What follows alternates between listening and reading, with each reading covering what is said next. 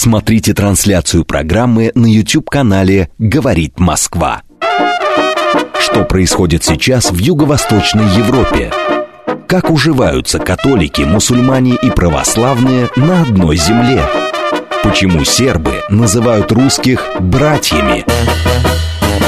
От политики и бизнеса до традиций и кухни. Обо всем, чем живет Балканский полуостров. В программе политолога Олега Бондаренко «Балканы». Добрый вечер, дорогие друзья. Вот так вот умные парни сегодня собрались в студии «Радио говорит Москва». А Меня зовут Олег Бондаренко, я главный редактор портала «Балканист.ру». Наша программа — это совместный проект «Радио говорит Москва» и портала «Балканист.ру». И сегодня у меня в гостях известные балканисты, а прежде всего это человек, который возглавлял а, долгое время группу балканских стран в главном российском финктенке государственном, я имею в виду РИСИ, Российский институт стратегических исследований, а сейчас это просто скромный доцент РГГУ, а и, кстати, автор портала «Балканист», а, тоже Никита Бондарев. Никита, приветствую тебя. Добрый день, Олег. А, а также руководитель Центра русско-сербского русско-сербского диалог, русско-сербский диалог Евгений Осенков, который занимается проведением сербской культуры, доведением ее до а, многочисленных российских регионов, у которого это, в общем, а, хорошо получается. Евгений, приветствую. Добрый вечер. Значит, э, говорить мы с вами будем по поводу, а, при, ну, начнем с обострения ситуации в Косово. А, и к тому же я бы хотел, я бы хотел запустить голосование как вы знаете, я сейчас напомню нашим радиослушателям, вот последние два дня а, происходит уже второй за последний месяц а, второе обострение ситуации в Косово. Вкратце, э, албанцы э, применяют не предусмотренные никакими законами меры для того, чтобы каким-то образом ограничить свободу остающихся на Косово сербов. И вот я вас спрашиваю в этой связи, должна ли Россия а, применить все возможные, включая военно-космические средства, для защиты сербов? Для защиты сербов Косово, которое Россия признает, как мы с вами помним, а, частью территории Сербии? Если да, должна, звоните по телефону 8495 134 21 35. Если нет, не должна, по телефону 8495 134 21 36. Напоминаю, что у нас работает смс-портал плюс 7 925 4 восьмерки 94 8. Также телеграмм для ваших сообщений говорит МСК-бот. А, чуть позже мы начнем принимать ваши звонки по телефону студии прямого эфира 8495-7373-94-8. А если вы нас хотите не только слышать, но и видеть, то заходите на YouTube и набирайте там «Говорит Москва» и увидите тогда наши светлые лица. Никит, значит, вот я только что вернулся буквально полтора дня как из Белграда. А я был в Белграде на 60-м а, юбилейном саммите движения неприсоединения. Саммит, по-моему, 20-й, 60 лет а, назад. 60 лет, да, да, прошу прощения. 60 лет, 60 лет движения неприсоединения, 20-й саммит. Вот сразу специалист. Никита Бондарев, кроме всего прочего, является одним из ведущих специалистов в России по движению неприсоединения и, пожалуй, а, лучшим специалистом по Иосифу Брозу Тита, который это движение, собственно, создал. Никит, на твой взгляд, а что вообще сегодня представляет из себя движение неприсоединения? Многие об этом забыли, да, что когда-то в эпоху холодной войны противостояние двух а, блоков социалистического во главе СССР, капиталистического во главе США, вдруг ряд стран, казалось бы, совсем небольших, а, решили создать третий полюс. Он и стал движением неприсоединения. Югославия какое-то время была лидером этого пояса. Что сегодня из себя представляет движение неприсоединения Никит, на твой взгляд? Ну, э, во-первых, начнем с того, что насчет э, э, того, что небольшие государства решили показать большим, что, так сказать, у них тоже есть некое право голоса, это не совсем так, потому что начиналась вся эта история с государств довольно больших, а именно с Индией и Индонезией, да, значит, с Джавахарлала Неру и Сукарна. А, индонезийского а, лидера. Потом а, к этой истории, которая начиналась на Бандунгской конференции в Индонезии в 1955 году, присоединились другие страны Азии, потом и Африки.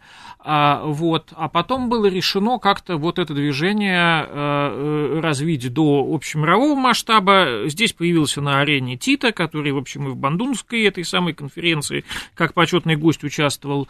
Вот. И в первые четыре года существования движения неприсоединения э, именно Иосиф Тита был, в общем-то, его э, таким э, официальным лицом. Это вот один из пунктов движения неприсоединения, который сохраняет силу и по сегодняшний день.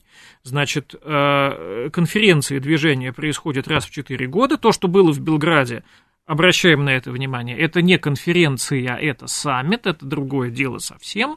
Значит, конференция проходит раз в 4 года, и на каждой э, новой конференции э, выбирается новая страна, которая в движении неприсоединения э, председательствует, и, соответственно, лидер этой страны является, вот, соответственно, и лидером движения неприсоединения. У них есть некий постоянно действующий такой бюрократический аппарат, который тоже находится, по-моему, в Индонезии, если я ничего не путаю, а, а частично в Нью-Йорке, просто в штаб-квартире ООН, там тоже, так сказать, э, некие бюрократы совмещают, да, вот, а, а э, главой движения неприсоединения сейчас последние три года является Азербайджан и, соответственно, Ильхам Алиев, который, конечно же, был на этом Белградском саммите тоже а, уж кого-кого, так сказать, а его там не быть не могло. При этом мы должны Ильхам с вами... Алиев, кстати, был по видеосвязи.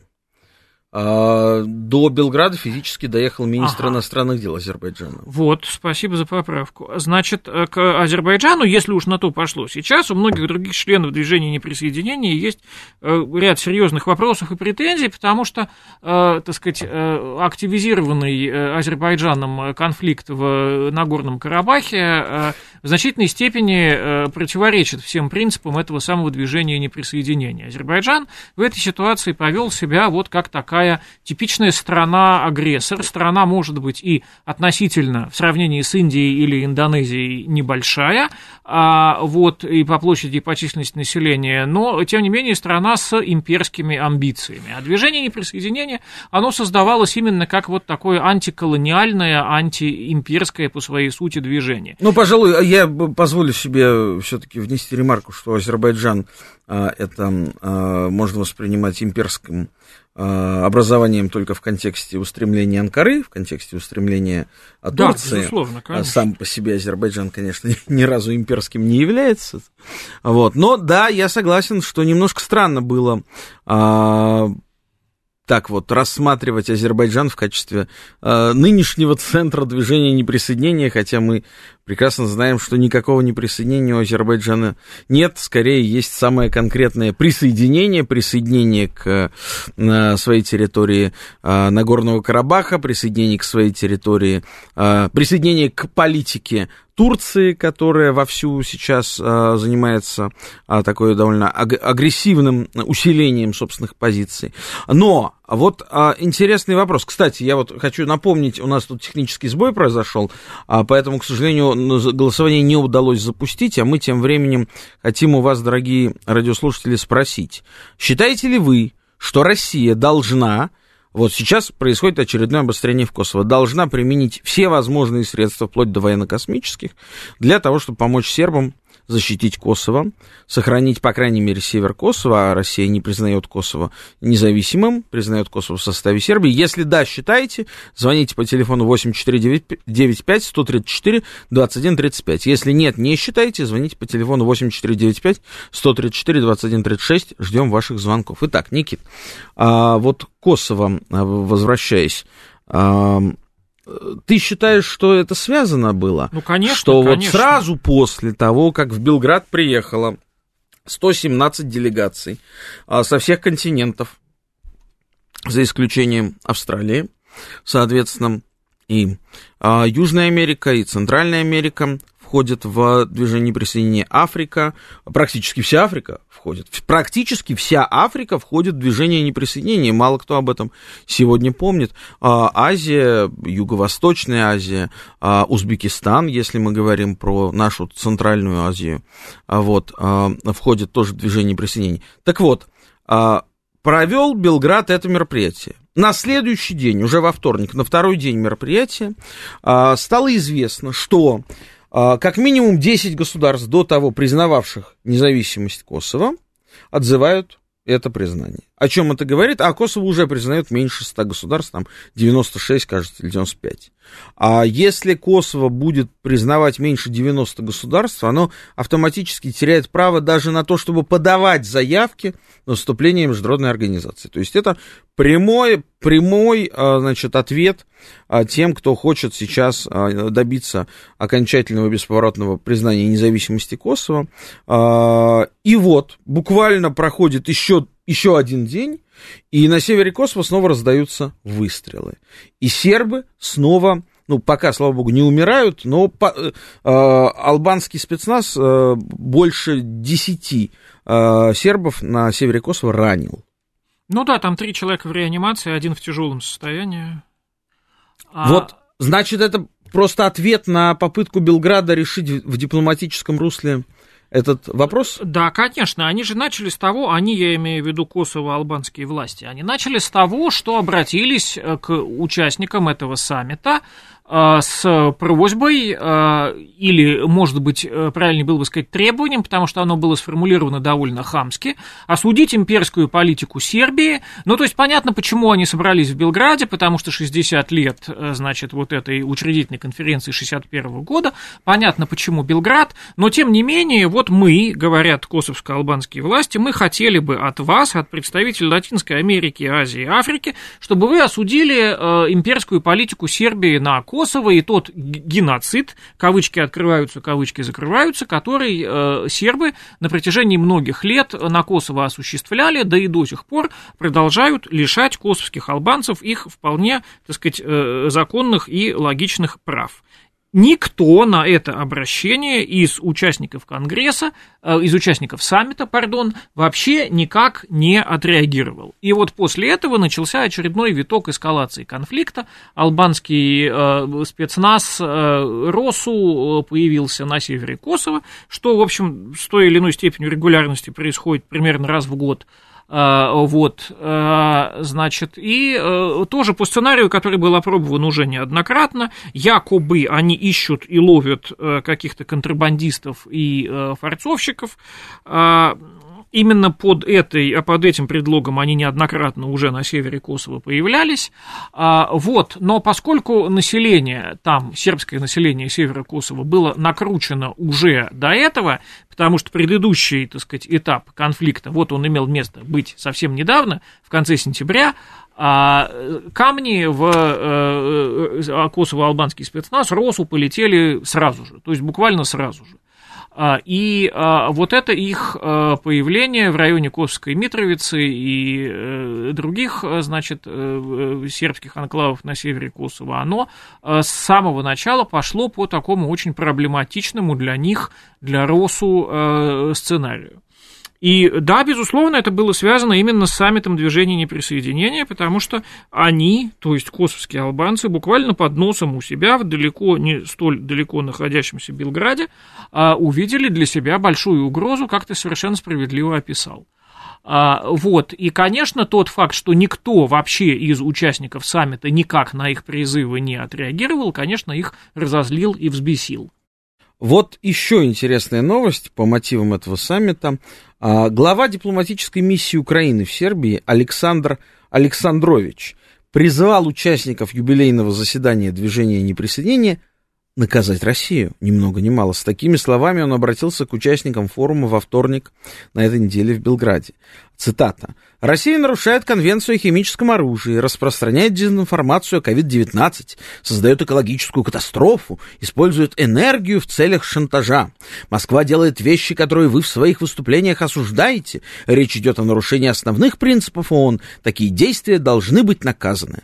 Я прошу вас предпринять решительные действия в поддержку Украины и других жертв российской агрессии, чтобы это движение имело осмысленное будущее, заявил посол Украины в Сербии 12 а, октября на а, заключительном дне работы движения неприсоединения. Естественно, он раскритиковал выступление на форуме главы российского МИД Сергея Лаврова, обвинил Россию в агрессии, но а, как уже сообщил нашему порталу balkanist.ru дипломатический участник в сербских, значит, в сербском МИДе, участвовавший в заседании, выступление украинского дипломата вызвало огромный скандал в кулуарах форума. Евгений, я прошу вас прокомментировать вот подобные, в общем, довольно часто встречавшиеся прежде в других, так скажем, по другим поводам попытки украинской стороны обвинить во всех смертных грехах Россию, вот теперь а, трибуна а,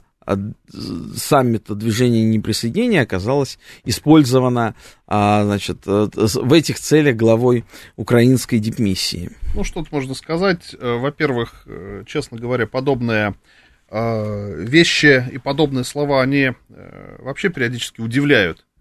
А, мне кажется, что для Украины вообще сегодня очень важно в первую очередь разобраться внутри своего государства и потом уже обвинять там Россию, не Россию, еще какие-то э, страны. Э, здесь, мне кажется, вот то, что вот сейчас, допустим, мы услышали, ну, э, в, первую, в первую очередь вот эти все обвинения, но э, они, конечно, беспочвенны и говорить э, о, о, о них, я не знаю, говорить как о серьезных вещах, ну, конечно, неправильно. Более того, естественно, мы отлично понимаем, что идет большая игра.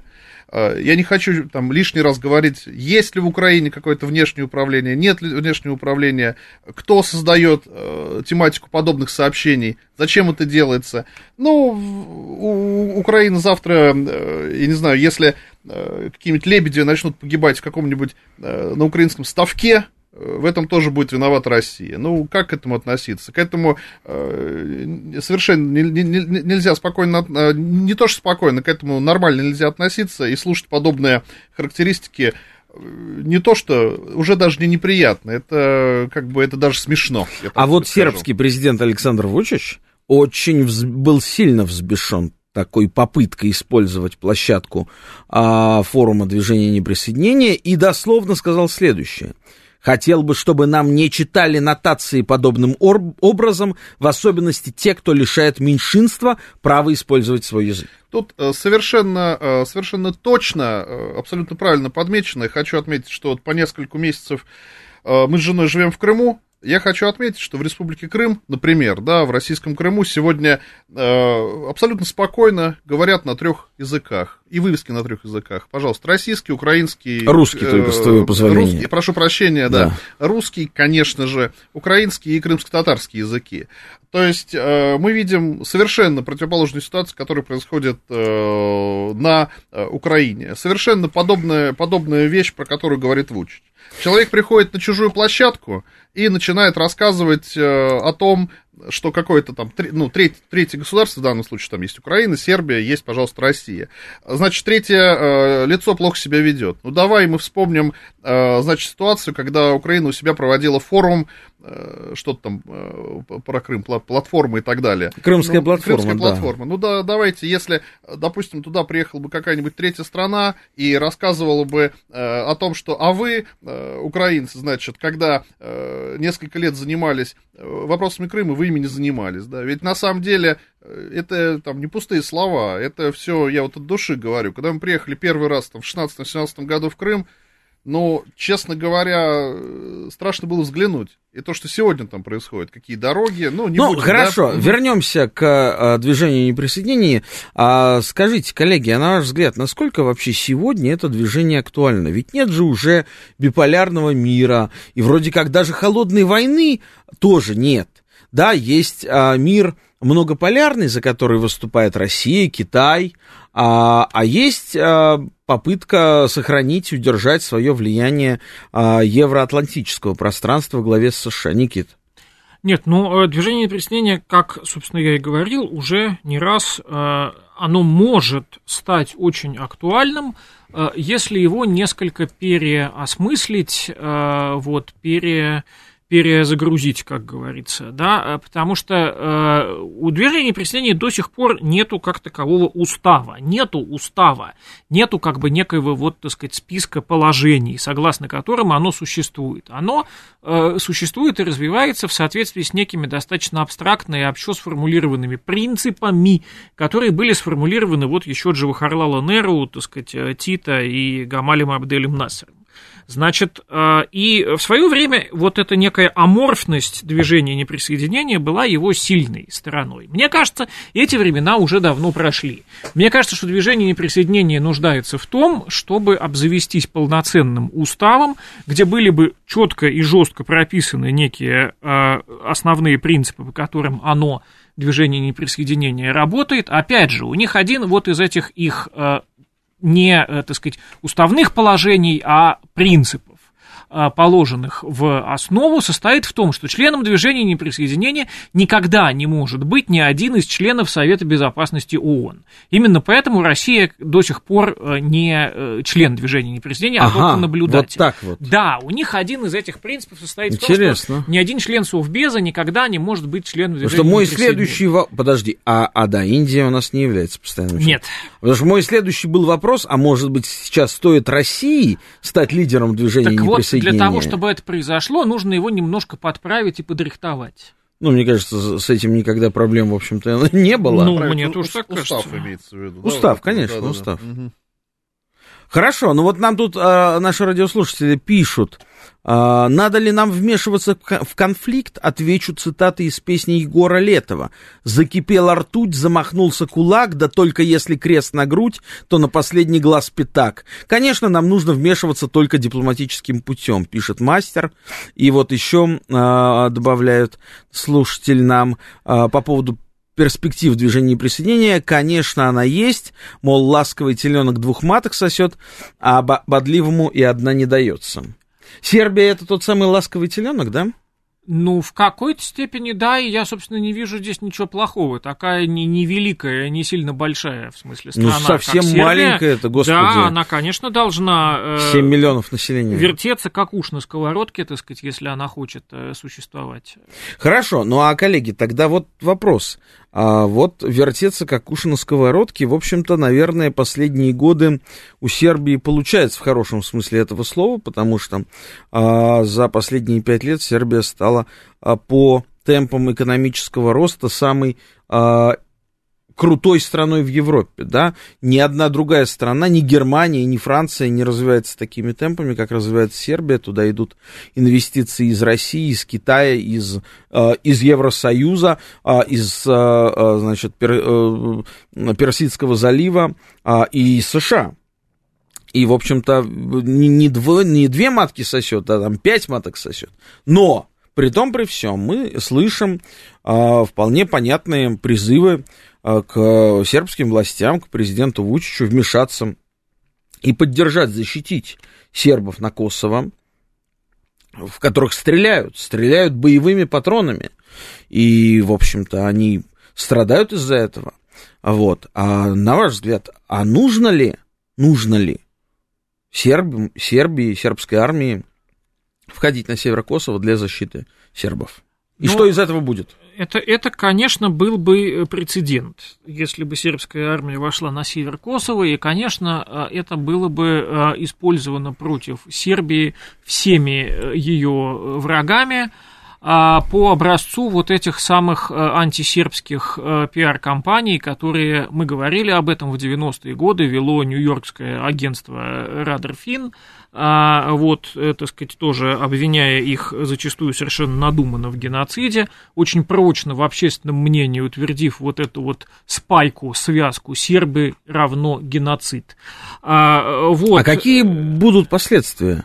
введения войск на север Косово. Значит, здесь нужно понимать вот что. А, и а, косовско-албанский спецназ РОСУ, согласно пресловутой резолюции 1244, имеет право находиться на севере Косово.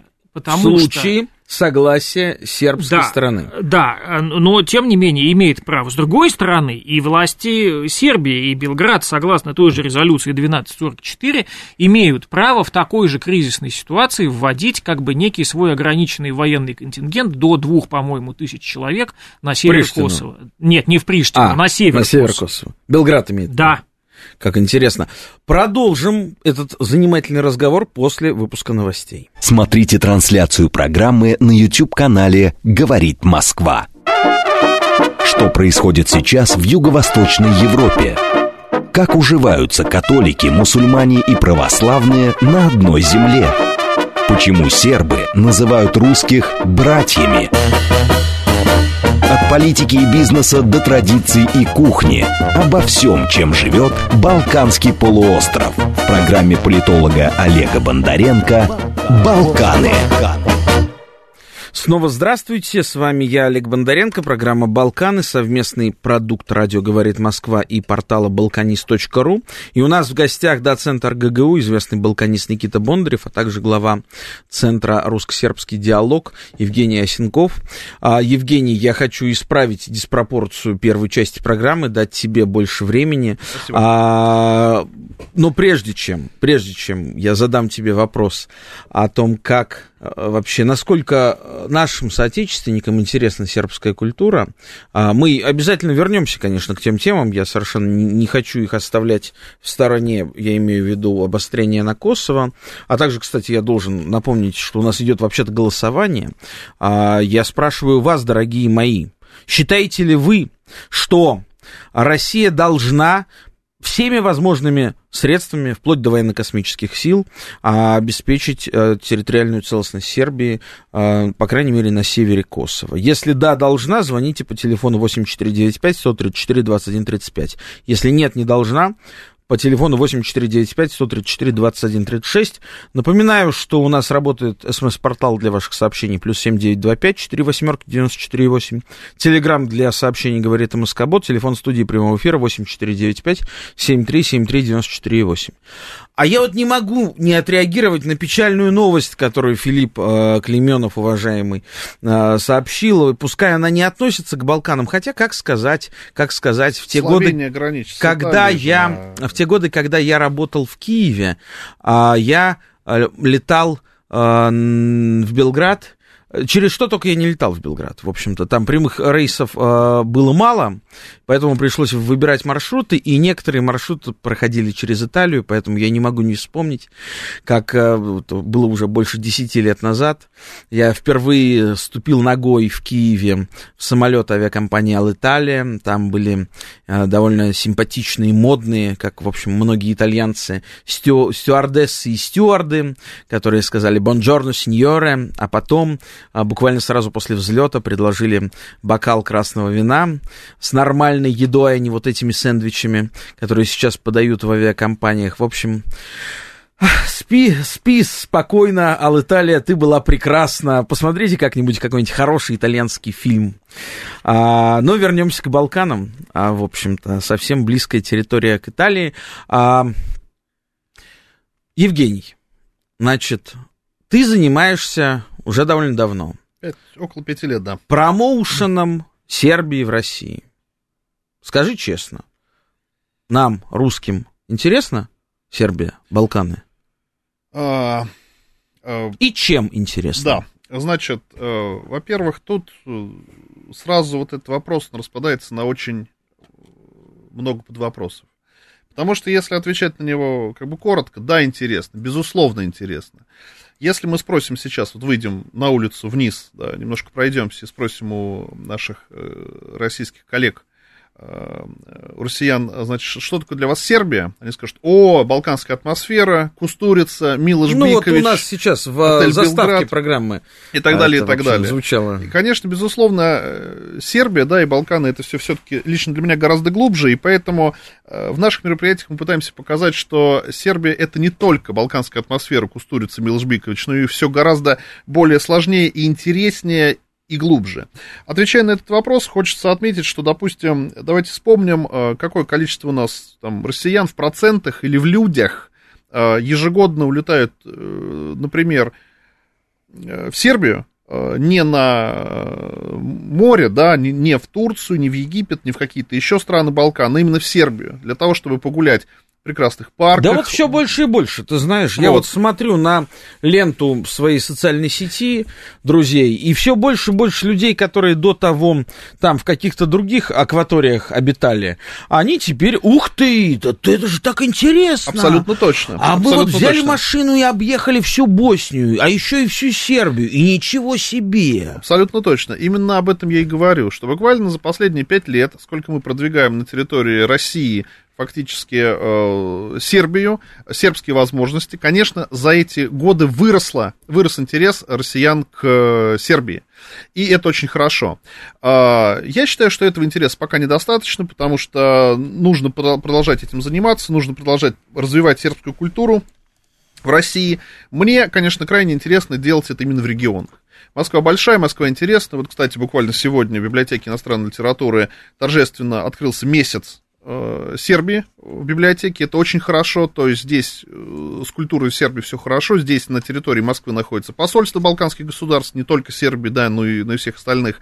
Здесь есть такие возможности. А, например, в каком-нибудь городе Шуя, Ивановской области, как детям, да, в школе, как им рассказать о том, что а вот есть такая Сербия, это наши братья, а ведь есть и такие примеры. Наш коллега Александр Муравьев из города Шуя, простой учитель, созванивается, э, там, я не знаю, по скайпу или по каким-то зумам, э, значит, с детьми сербскими и все это делает. Это, это, это очень важно и нужно. Мы, естественно, и в Ивановской области провели буквально э, в марте еще до, до, ковида мероприятие, в марте 2020 года Балканский мост. Мы выяснили, как много Ива, ивановцев, как много они любят, э, значит, рассказы о Сербии, о Балканах, насколько это им важно и нужно. Поэтому, конечно, интерес только усиливается. Если говорить о других регионах, мы уже провели мероприятие, огромное количество в Воронеже, ряд форумов, и сербские дни в Черноземье, и фестиваль Сербия рядом, тот же форум Балканский мост, Тамбов, другие регионы России. Э, в Крыму мы несколько гастрономических площадок запустили, где мы варим настоящий сербский кофе, рассказываем о принципах приготовления, э, приводим. И я хочу сказать, что никто из тех ребят, да, и людей, которые приходят на мероприятие, не остаются равнодушным. Все берут буклеты, а что такое Сербия, а как, а почему и так далее. Поэтому, конечно, небольшой может быть вклад в то, что мы сегодня Э, сегодня наши российские граждане чуть больше знают о культуре Сербии и Балкан, конечно, внесла и наша скромная организация. И мне кажется, что это очень хорошо. Но, повторюсь, э, наверное, мы могли бы уже сегодня делать подобные мероприятия просветительские и в Москве, если исходить из уровня нашей организации, да, из того, что мы делаем. Но, конечно, мы очень хотим объять регионы. Поэтому в ближайшее время мы Э, попытаемся и на Нижний Новгород, и на Ульяновск, и потихонечку... В Нижнем Новгороде, насколько я знаю, есть прекрасный балканский центр на базе Нижегородского университета. А, э, я здесь тоже хотел бы парировать один вопрос, когда, допустим, центры создаются, и у них задача именно свести студентов там, или школьников, или людей на уровне образования, это все-таки одно маленькое-маленькое направление. А, все равно, если мы говорим, да, ну, я лично, да, защитил диссертацию по вопросам Сербии, это все-таки дается, э, честно говоря, не всем, не все хотят этим заниматься, не все у нас резко хотят улететь с России э, в Сербию учиться там, не все хотят прилететь в Россию по каким-то причинам, а, допустим, если мы говорим о наших мероприятиях, все-таки это больше культура и искусство и больше знакомства именно двух братских народов. А мне вот всегда очень нравилось, мне было очень симпатично, а, как филологу, что есть дружба между Белградским да. университетом и Белгородским государственным университетом. Это здорово. Красиво, очень красиво. Да, история, и да. вот это вот а, то, чего, мне кажется, нам не хватает, а вот я вам, вас сейчас удивлю. А, нас ведь сейчас не только слушают, но и смотрят, в том числе на Ютубе. Если вдруг, а, дорогие радиослушатели, вы хотите нас увидеть, можете на Ютубе найти канал «Говорит Москва», и вуаля, вы нас увидите. Так вот, там тоже есть комментарии. И вот нам пишет а, некий наш слушатель, который, я думаю, сейчас нас тоже слушает, а, из Киргизии. То есть, может быть, он и в Москве находится, но, по крайней мере, он представляется, что он а, представляет Киргизию, да, киргизский народ. И вот он здесь говорит, что он уважает Слободана Милошевича, что он, значит, а, себя считает немножко уграфином, поэтому любит венгров. Вот. А, ну, это все, конечно, интересно, но еще он такую довольно интересную интересный комментарий а, написал, что вот а, славяне слабы своей дикой амбициозностью каждый. Все как и прежде. Какой князь круче, а договориться все равно не могут. Вот а, взглядом а, представителей Киргизии, киргизского народа, на наши внутриславянские терки – по-моему, очень такой интересный взгляд, точно. А если мы э, копнем э, в сторону, значит, э, Восточной Европы, да, где Польша, Чехия и так далее, и так далее, и так далее, то, ну, это же вот так оно и есть, прав, уважаемый наш товарищ, слушатель, да, Никит? Ну, как тебе сказать, ну, в чем-то прав, в чем-то не прав. У, у тюркских народов тоже всяких взаимных тюрок имеет место быть довольно много, а, при том, что, ну, славяне-то э, относятся к разным христианским конфессиям. Кто-то православные, кто-то католики. И э, вот эта линия, этот водораздел между католиками и православными, он значительно более важен, как мне кажется, чем раздел между славянами и не славянами. Да?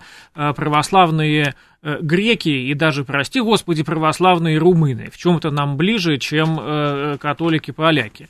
А что касается тюрков, ну, им как-то в этом смысле больше повезло. Тюрки, которые не мусульмане, это только а, значит, гагаузы, гагаузы в Молдавии, да, да, и эти самые чуваши.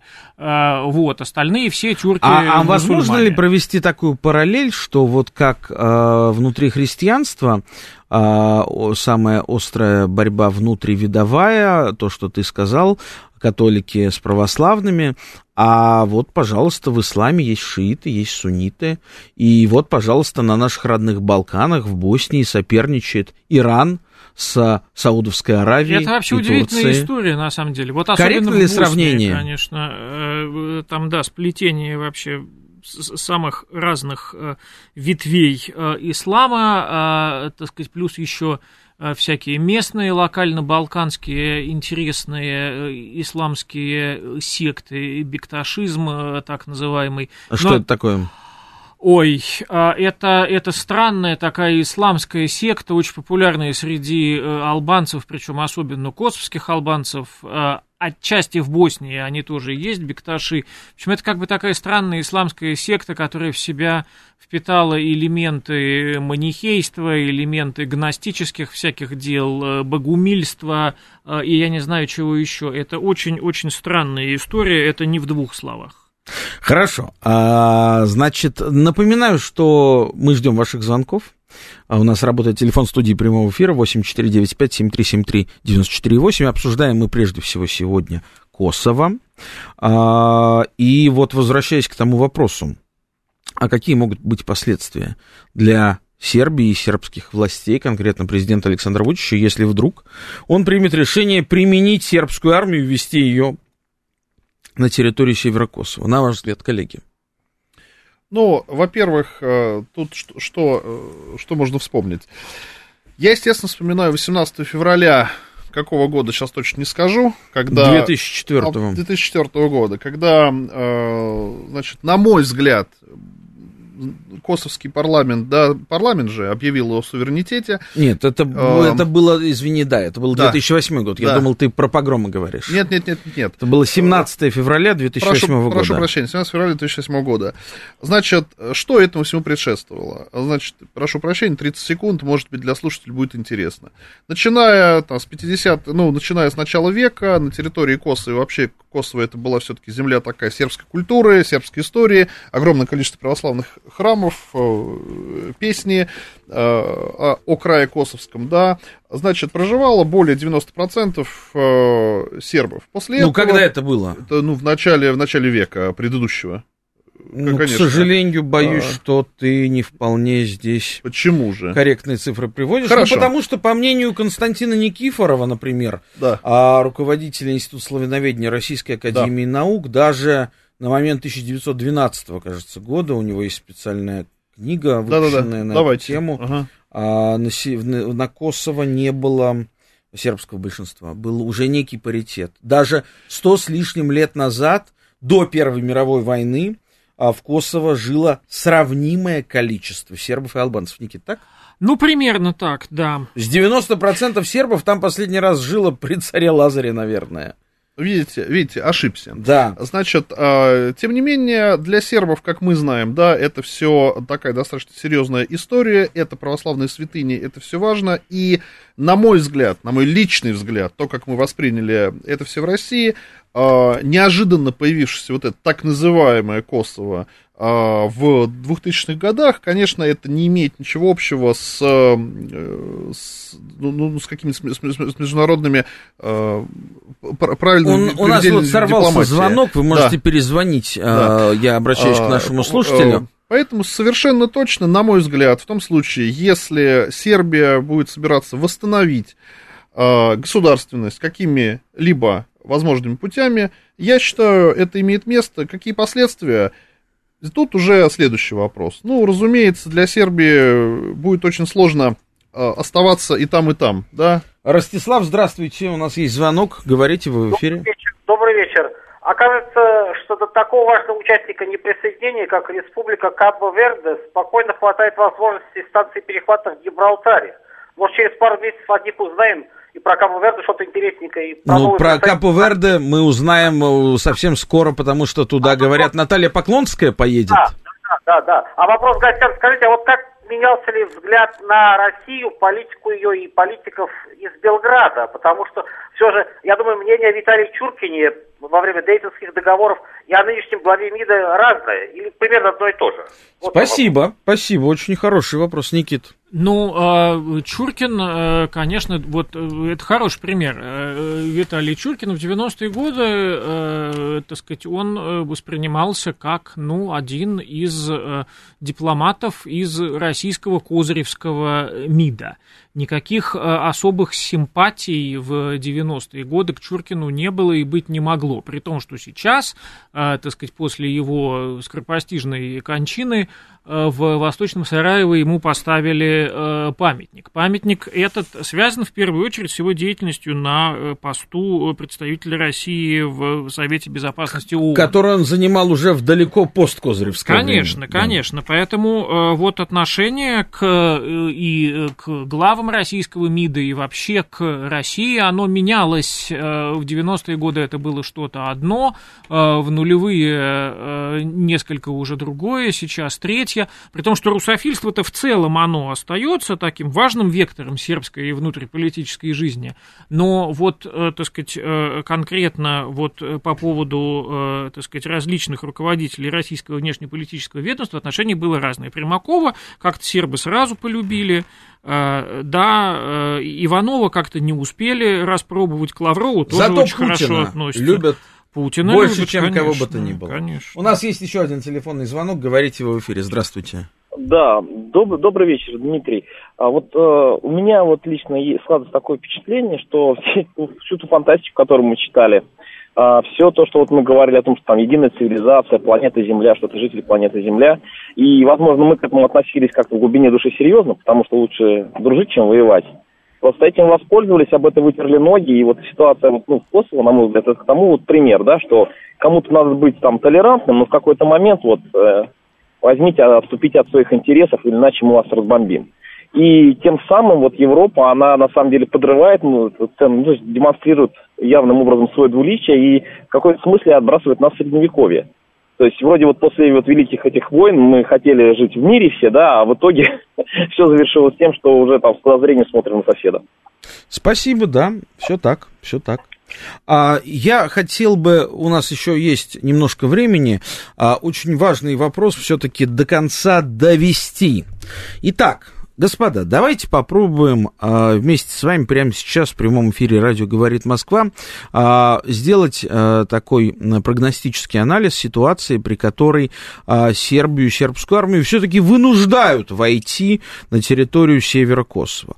Что она там встретит? Прежде всего она там встретит натовский контингент K4. Да, да, этот контингент буквально на днях возглавил венгерский генерал, генерал армии страны, которая дружественно дружественно нынешней Сербии. Сейчас есть, в общем-то, довольно такой плотный союз у Виктора Орбана, премьер-министра Венгрии с Александром Вучичем. Но, тем не менее, все равно это армия страны-члены НАТО, которая э, должна подчиняться единому командованию. А, то есть сербские войска снова столкнутся, как 22 года назад, с э, угрозой прямого э, военного столкновения с структурами Североатлантического альянса. А нынешняя Сербия, с учетом того, что, как я уже сказал, она находится на пике своего экономического роста последней трети века, последних 30, как минимум 30 лет, а, естественно, этот экономический рост очень быстро потеряет.